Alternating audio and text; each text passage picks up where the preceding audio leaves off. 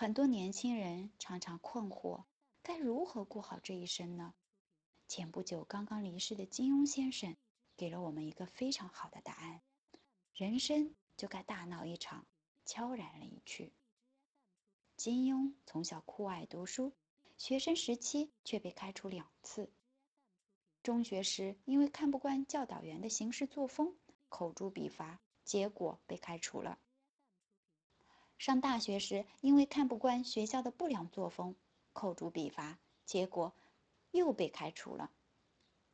工作后来到上海《大公报》，被派往香港，从此开启了写武侠小说的生涯。一连写了十四部脍炙人口的作品。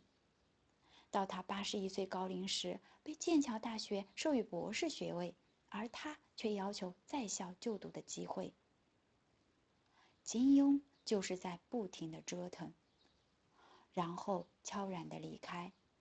就像李咏生前也是认真对待每一天，从一头半长的卷发到燕尾服，再到幽默风趣的台风，都给我们留下了深刻的印象。直到发现患癌到美国治疗，然后悄悄的离去。不管金庸还是李咏，都教给我们：人生就该大闹一场，悄然离去。